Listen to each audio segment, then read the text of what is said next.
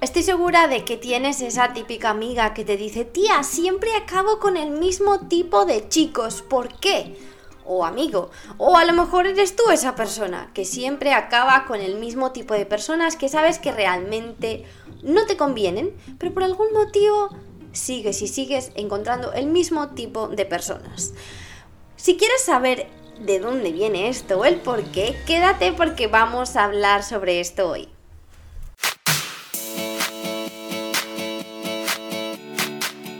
Bienvenidos y bienvenidas a Primero Yo. Yo soy Raquel y cada semana vamos a hablar de un tema distinto para que puedas convertirte en tu mejor versión y ampliar la conciencia para desbloquear todas esas creencias limitantes que ya no te sirven. Gracias por compartir este ratito conmigo y ahora sí, vamos con el episodio de hoy. Hola mis pequeños aguacates, ¿cómo estáis? Bienvenidos a esta semana de intensa, no sé ni cómo llamarla, pero vaya semanita, señoras y señores, o sea, esto ha sido todo un espectáculo. Yo no sé cómo ha ido vuestra semana, pero la mía sin duda alguna ha sido, mm, no sabría explicarlo, la verdad, muy diferente, muy intensa, muy... Mm, ¿What?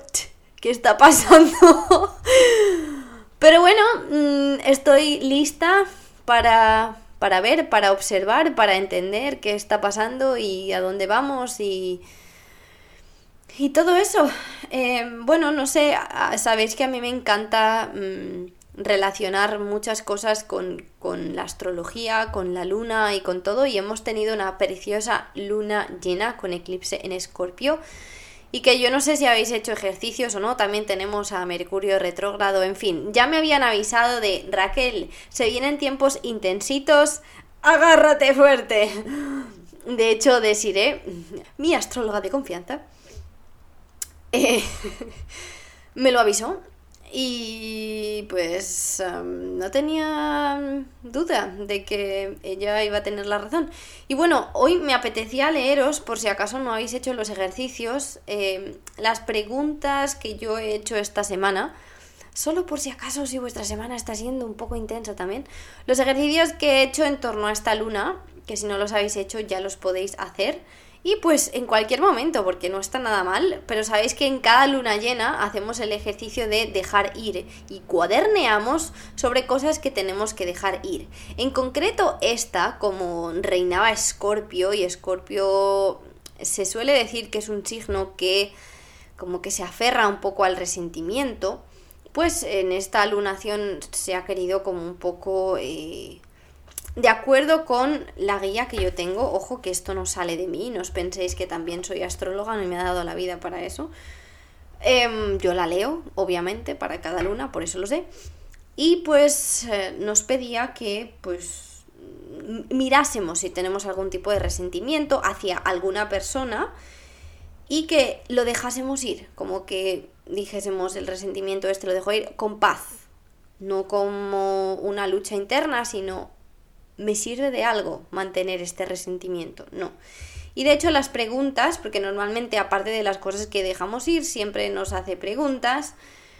Y la primera pregunta es, a ver si soy capaz, porque está en inglés, de traducirlo y que tenga un sentido. Me he estado mm, agarrando a malestares o enfados, como que me he estado mm, quedando demasiado tiempo en esa sensación últimamente? Si así ha sido, ¿qué te ha hecho de bueno? ¿De qué te ha servido?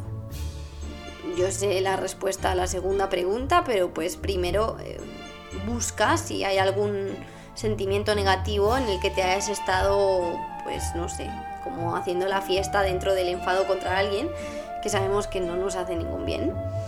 La segunda pregunta era, ¿hay alguna persona que tenga resentimiento en mi contra? Si así es, puedo extender la mano de la amistad, o sea, puedo ayudar a que eso se reconcilie o no. Y la siguiente decía, bueno, entra dentro de esta misma pregunta, ¿hay alguien con el que he estado enfadada o enfadado por mucho tiempo? Y la última pregunta, ¿me siento cómoda o cómodo reconociendo mis sombras y trabajándolas. Si no os habéis escuchado el capítulo de las sombras, os recomiendo que, las que lo escuchéis. Esa parte de nosotros y nosotras que es totalmente necesaria mm, tanto de conocerla como de mm, aceptarla y de trabajar con ella. Y cierro este librito. Y vamos al tema de hoy. Pues como esto estaba un poco relacionado con las relaciones, pues me parecía que quizá era un buen tema para tratar y un buen ejercicio para hacer al principio. Porque si hemos tenido relaciones de estas que sabemos que no nos convienen, pero aún así nos quedamos con ellas, es posible que por ahí haya algún tipo de... Mm, pues no sé, resentimiento, resquemor, dolor y que nos agarramos a ello y realmente no lo necesitamos y no nos hace bien. Y sabemos que no nos hace bien, pero como que por ya lo hemos hablado muchas veces, pues el ego quiere que lo mantengamos como para mostrarnos como pobrecito, pobrecita o lo que sea. Bueno, eso también está en el capítulo de las víctimas, si no lo has escuchado puedes ir a escucharlo. Es que hemos tratado ya tantas cosas en este podcast que ya puedo hacer referencia casi a todo. Entonces, em, ¿por qué sigo eligiendo esa compañía que no me conviene? Este tema me ha salido en varias ocasiones en sesiones que tengo con vosotras y vosotros aguacatitos y es muy común que os autoculpéis. Es que sigo eligiendo a esta misma persona, es que no sé tomar buenas decisiones, es que no sé decir que no. Y pues puede ser que no sepamos decir que no, puede ser muchas cosas, pero hay un aspecto clave que cuando lo trato con vosotros y vosotras en la sesión os quedáis como boquiabierto y con los ojos como si tuvierais dos palillos. ¿En serio? ¿Pero en serio? Como diría un chileno, ¿pero en serio, weón? Sí, en serio.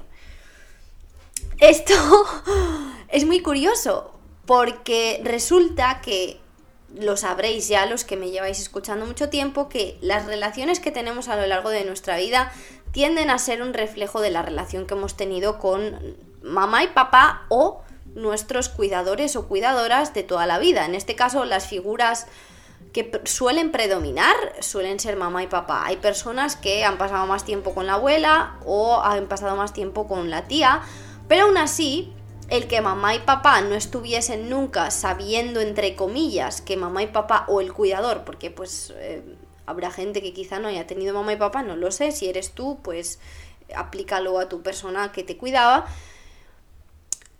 El no tener mamá en casa también es una relación con mamá. Entonces, ¿qué quiero decir con esto?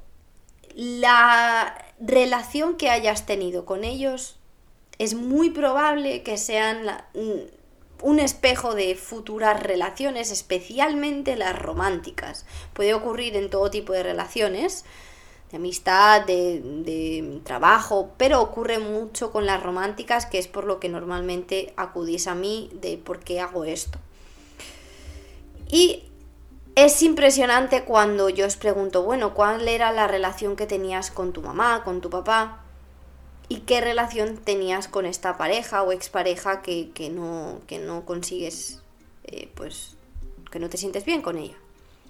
Y es que es impresionante. Oh my god. La cantidad de cosas que se relacionan. Como, no, pues es que mi papá siempre estaba fuera de casa porque trabajaba. Y resulta que tienes una pareja que siempre está trabajando y que no tiene tiempo para ti.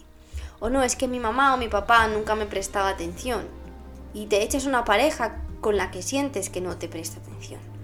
O en mi familia yo era la, niña del medio y nadie me hacía ni caso.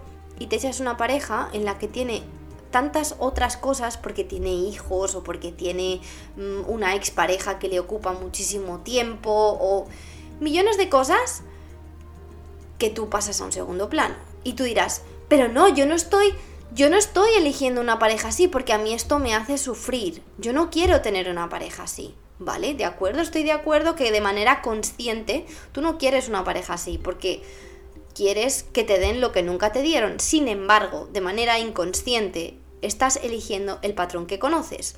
Y aquí te, o sea, estoy segura y seguro de que vais a poder hacer el ejercicio con vuestras familias y con vuestras parejas y vais a poder ver muchas cosas en común Y no tiene que ser que en vuestro caso se cumplan todas las cosas, porque uno, quizá hayáis hecho el trabajo interno que lleva el, deshacerse de esos patrones, o dos, quizá solo os aplica uno o no os aplica ninguno, o teníais otro mm, rol de persona en vuestra infancia que os ayudó a elegir una pareja distinta. Bueno, voy a, eh, voy a ir a ello, voy a contaros mm, de qué manera la relación con mamá y papá se convierten en la base de nuestras relaciones, qué razones son esas por las que volvemos a elegir a una persona que a lo mejor está, pues, no está disponible emocionalmente para nosotros o para nosotras. Motivo número uno. Vamos a ello. ¡Uh! ¡Qué interesante! Resulta que el motivo número uno es, ya te lo he dicho, te sientes segura o seguro porque es algo familiar. Aunque lo estés pasando mal, pero por dentro te sientes segura o seguro. Aprendiste que el amor es no estar disponible emocionalmente. Entonces, esto es la misma dinámica, es lo mismo que pasaba como mi papá, vuelve a pasar, entonces es simplemente el espejito. Ya está, simplemente por eso tú entiendes que eso es una relación y ya. Motivo número dos. Está muy relacionado, si tú entiendes que eso es lo que es una pareja, ahí está tu estándar. ¿Qué quiere decir que ahí está mi estándar? Que las expectativas que tienes de lo que debería ser o podría ser una pareja son esas como que, digamos, como para pintarlo de otra manera, que tu mente no alcanza a ver que existe otro tipo de pareja, porque es lo que tú entiendes como que es normal que las personas sean así. Aunque luego cuando hablas con tu amiga le digas, es que esto no es normal, mira lo que hace. Pero por dentro de ti sigues sintiendo que es normal, como que les entiendes. Por lo tanto, podemos decir que tu filtro no está limpio, está condicionado por lo que has vivido antes, por el tipo de relación que has tenido antes. El número 3 es eh, pues que quizá estás repitiendo ese patrón con la esperanza de que algo dentro de ti cambie, que te curen.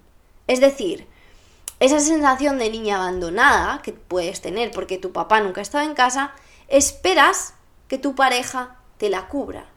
Y entonces continúas con una persona igual que te reafirme, que le reafirme a tu ego que realmente eres una niña abandonada. Eso tiene que ver con las creencias. Muy heavy, yo lo sé. El escuchar esto es como que muy duro internamente y también es como que se te empiezan, como he dicho, a abrir los ojos, las orejas y empiezas como a dar mm, palmitas y te salen como chispitas. Y dices, pero what? Sí. El 4. Pues simplemente sabes cómo actuar. Aunque sea incómodo, sabes desenvolverte con personas así. Si tú has tenido, vamos a decir, un papá alcohólico y resulta que te echas un novio que también es alcohólico o adicto a las drogas o algo así, es como que, no, pues si yo sé tratar con estas personas, las llevo tratando toda mi vida. No es un esfuerzo. Y quizá una persona que nunca haya tenido una persona así te dice, pero tía, ¿cómo lo aguantas? Pues porque sé hacerlo. Pero no es una excusa, porque el que tú pienses, no, si yo sé hacer esto, he estado toda mi vida así, no quiere decir que sea lo que realmente quieres o lo que te mereces. Entonces ahí hay que mirar. El motivo número 5. 5. Cumples el mismo rol que cuando eras pequeña. ¿Qué quiere decir esto? Esta pareja te está permitiendo seguir siendo esa misma niña que tú eras de pequeña o ese mismo niño. Por ejemplo, si eras el niño bueno, el niño bueno que nunca dice nada, que nunca se queja, porque a la mínima que te quejabas, mamá te decía, no, aquí uno no se queja. Con esta nueva pareja, con tu novia o con tu novio, eres el mismo niño bueno, el niño que nunca se queja, que nunca dice nada y que bueno. O quizá eras la persona que cuidaba de tus papás, por lo que sea y te buscas una pareja y cuidas de tu novio o de tu novia de la misma manera. ¿Por qué? Porque es un patrón y porque es lo que sabes hacer. Son diferentes razones, pero al final son todas la misma. La número 6. Pues resulta que cuando tenemos padres o familias, madres, que son o emocionalmente inmaduros, cosa que no estamos culpándoles, ¿eh? O sea, estamos diciendo que es una base y es un espejo, pero no estamos culpando a nadie. Tampoco estamos diciendo que porque sean tu papá y tu mamá tenemos que permitirlo todo. Ah, ah. Pero simplemente pues es un reflejo y te voy a decir más. La relación que tu mamá tenía contigo tiene que ver con la que su mamá tenía con ella o su papá tenía con ella. Entonces, no es tanto allá como vamos a culparles, porque quizá a ellos les venga de las relaciones que han tenido previamente o de los traumas que han tenido en su vida y ¿Sabes tú de algún podcast de autodesarrollo mm, o de crecimiento personal o de amor propio que hubiese en esa época? Porque yo no conozco. Entonces no tenían tanto acceso a este tipo de cosas como para trabajar en sí mismos y hacerse responsables. Por lo tanto, también hay que actuar desde la comprensión, pero sin llegar al punto de esto es lo que hay y me tengo que aguantar y tengo que llevar una relación de sumisión con mis padres, me traten como me traten. No. Pero entonces, ¿nunca pensaste que tú podías poner un límite o separarte de tus padres de la misma manera que nunca piensas que puedes dejar a una persona que no te hace bien? Porque nunca entró en tus planes. O sea, tú no le ibas a decir, mamá, que resulta que es que me voy porque mira, estás mm, emocionalmente mm, inmadura o tienes... No, eso nunca se te pasó por la cabeza decirlo a tus padres. De hecho, si así fuese, tampoco creo que sea la mejor manera de abordar el tema. Simplemente se puede decir, pues mira, mm, existen unas cuantas diferencias, es mejor que, que pues tomemos un poco de distancia quizá. Porque a pesar de que todos y todas queramos que nuestras familias sean amorosas y que las madres siempre amen a sus hijos, no siempre es así. Y hay hijos que se tienen que distanciar de sus mamás porque pues ellas simplemente no han sentido ese amor. Yo no tengo ese caso en mi familia, yo sé que mi mamá me quiere un montón y a mi hermano igual, pero pues no es el caso de todo el mundo. Entonces, por favor, si no es tu caso, por favor no lo tomes ni como un ataque ni nada por el estilo porque pues obviamente cada uno tiene una situación familiar diferente y uno no sabe, uno no puede juzgar. Simplemente os estoy intentando ayudar a que entendáis el por qué pueden pasar eh, estas cosas y por qué uno se frustra tanto con uno mismo cuando realmente es una cuestión de mirar adentro, de dónde me viene esto, cuáles son los motivos, no tiene nada que ver con autoculparse, es que claro, yo he hecho esto porque tal. No, está, acuérdate de que está dentro de esa parte de tu cerebro de la que no eres consciente, ¿vale? Otra cosa sería que lo estuvieras haciendo de forma consciente, ahí ya, pues es que es tu decisión, entonces acarrea con ella. Tampoco nos vamos a convertir en víctimas, también lo digo.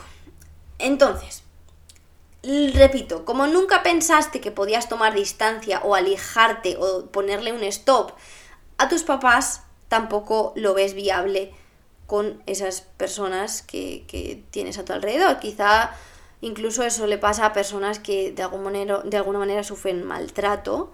Pero ¿por qué no le dices adiós? Porque no piensa que eso se puede hacer. Bueno, aparte de... Hay otras muchas conductas que forman parte de esa, de esa dinámica, digamos, no es solo eso, cuando las mujeres son maltratadas, por lo general eh, ese hombre que las maltrata y viceversa también, ojo que también existe el maltrato de mujer a hombre, mm, esa persona maltratadora anula emocionalmente a la otra para que no se sienta capaz de salir ni de sobrevivir sin ella, entonces es muy difícil empujarles porque sientes que es tu único apoyo en la vida. Entonces, eh, pues ahí entran más cosas, pero este podría ser un porqué. La razón número 7.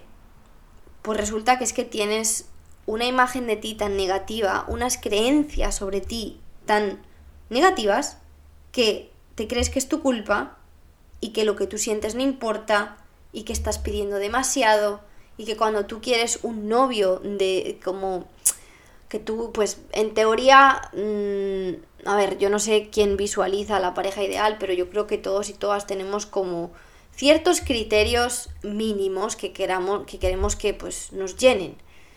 Y a ver podemos ser muy idealistas en este sentido de no quiero que me despierte cantando y que sea así, que sea bueno, que sea no sé cuándo, una lista interminable de cosas que bueno, no te digo que no, porque sí puedes encontrar a esa persona que tú buscas, Pero también hay cosas que se van trabajando con el tiempo. Obviamente quizá no vayas a encontrar a la persona que es 100% desde el principio. Pero si en poco tiempo de estar con esa persona no hay 100%, no sientes que es 100%, que la cosa va hacia abajo, es que no, no va, no va a ningún sitio. Entonces, el que tú te sientas como que no, es que yo estoy pidiendo demasiado, porque él hace lo posible, porque es que él no puede hacer más, porque es que soy yo, soy yo.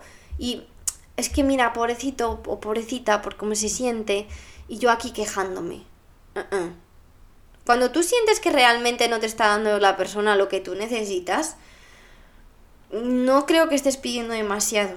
Lo que pasa es que tienes la sensación de que tus sentimientos, tus emociones o tus necesidades no son lo suficientemente importantes, porque quizá mm, sin quererlo tus papás cuando eras pequeña era como, no, tú eres la niña y tú haces lo que se te dice, o tú eres el niño y tienes que seguir instrucciones. Entonces pues piensas que sigue siendo lo mismo. Y vamos a por la razón número 8. No te comunicas demasiado bien. Está muy relacionada con la anterior. Cuando tú no comunicas tus necesidades, tus sentimientos, la otra persona no tiene una mm, imagen real de lo que realmente necesitas. Entonces, mm, te, te, muestras como desde una barrera, que puede ser la barrera de yo soy una chica muy fuerte o un chico muy fuerte, no vas a acceder a mí ni a mis sentimientos, ni me vas a hacer daño porque yo soy súper guay. Y entonces por dentro estás más dolorido que, que nadie. Pero eso lleva a que la relación no mejore la dinámica y pues todos sabemos lo que ocurre. Entonces, ya hemos hablado un montón de veces de la vulnerabilidad y de expresar lo que necesitamos y lo que sentimos. Y sin echarle la culpa al otro, no es como, es que es tu culpa que yo me sienta así, no. Es que me he sentido así cuando ha ocurrido esto. Quizá sea una herida que tengas dentro de tu niña que no nunca ha sido curada o de tu niño interior que no ha sido curado o quizá sea pues simplemente esos botones cuando hablamos también qué cosas activan tus botones. Quizás sea uno de esos botones que cada vez que ocurre eso pues como que lo están apretando. Eso es algo de lo que tienes que ser consciente tú, tiene que ser consciente la otra persona, porque quizá se puede conseguir una relación mucho más consciente si la otra persona deja de hacer esas cosas que sabe que realmente te aprietan los botones. Entonces, si realmente le importas, va a empezar a hacerlo de otra manera y va a cambiar la forma de comunicarse contigo porque realmente no quiere que entres en furia o en tristeza o en lo que sea cada vez que te dice cierta cosa. ¿En qué desemboca todo esto? Pues que una o uno empieza a trabajar más duro pensando que es que yo no soy suficiente. Yo no consigo esa pareja porque no estoy siendo suficiente, porque no me pongo, mmm, o sea, porque no estoy trabajando por ello. Y entonces uno se pone a trabajar más duro por esas mismas personas cuando no estamos saliendo del mismo círculo. Entonces, eh, esto desemboca pues en que las personas desarrollen culpa y de repente entra una persona en tu vida que te ayuda a sentirte un poco mejor, pero digamos que tiendes a quedarte con ella porque te ha quitado un poco la culpa y no es porque realmente quisieras estar con ella. Muchas cosas pueden ocurrir. Ahora, este es un ejercicio que quiero que hagas contigo, obviamente no para autolesionarte ni mucho menos, sino para que puedas empezar pues los caminos de sanación. Los caminos de sanación en este tipo como todas esas cosas que tienen que ver con nuestro niño o niña interior que debe estar herido, es hacer lo que se llama el reparenting, que vendría a ser como un volver a educarte como madre o padre a ti mismo o a ti misma, como ser tu tu mamá o tu papá y decirle a tu niñita interior que todo está bien y guiarla y darle esas cosas que mamá y papá no pudieron darle porque no sabían, porque no podían o porque no estaban disponibles. Y por otra parte, eh, tenemos que trabajar mucho en nuestra visión sobre nosotras y nosotros mismos. Tengo intención de crear algo sobre esto, sobre cambiar nuestra visión, porque es algo tan recurrente en las sesiones y que puede cambiar tanto la vida de, de, tu vida, que tengo intención de crear algo específico con esto, así que ya lo veremos. Y la última parte que habría que trabajar es definir qué es lo que realmente quieres. Esto es súper poderoso. No os podéis imaginar el poder que tiene eh, de manifestación el saber lo que realmente quieres y escribirlo. Yo quiero una persona que... Y lo pones en una lista y empiezas a escribir quiero ta, ta, ta, ta, ta. Lo vas leyendo. Quizá la semana que viene lo vuelvas a leer y digas, mm, esto no me importa tanto de verdad. Entonces lo vas a quitar. Pero, ojo, cuidado con que las cosas que quieras tengan que ser materiales. Las cosas materiales se acaban yendo. Las cosas físicas también se acaban yendo. Obviamente te tienen que atraer físicamente. Pero si estás como que quiero, vamos a poner un ejemplo. Quiero un chico que sea rubio, con los ojos azules, alto y delgado, por ejemplo. Y luego por otro lado tienes en la lista que sea simpático, que me cuide, que me escuche, que sepa aceptarme tal cual soy, que no sé qué, no sé cuánto. Quizá has conocido a ese chico rubio, ojos azules, alto y delgado, y el ver esa parte te nubla que todo lo demás que tenías en la lista no te lo está cumpliendo. Porque bueno, te has quedado con esas, digamos, características que impactan más de primero, porque lo primero que ves es el físico. Así que cuidado con esto, porque a veces nos nubla. ¿Te ha pasado a ti, Raquel? Pues sí, muchas veces me he pensado que me han gustado personas porque cumplían con mis, entre comillas, cánones de belleza y esa simpatía del principio. Y después de unos días hablando de lo que sea, me he dado cuenta y ha sido como...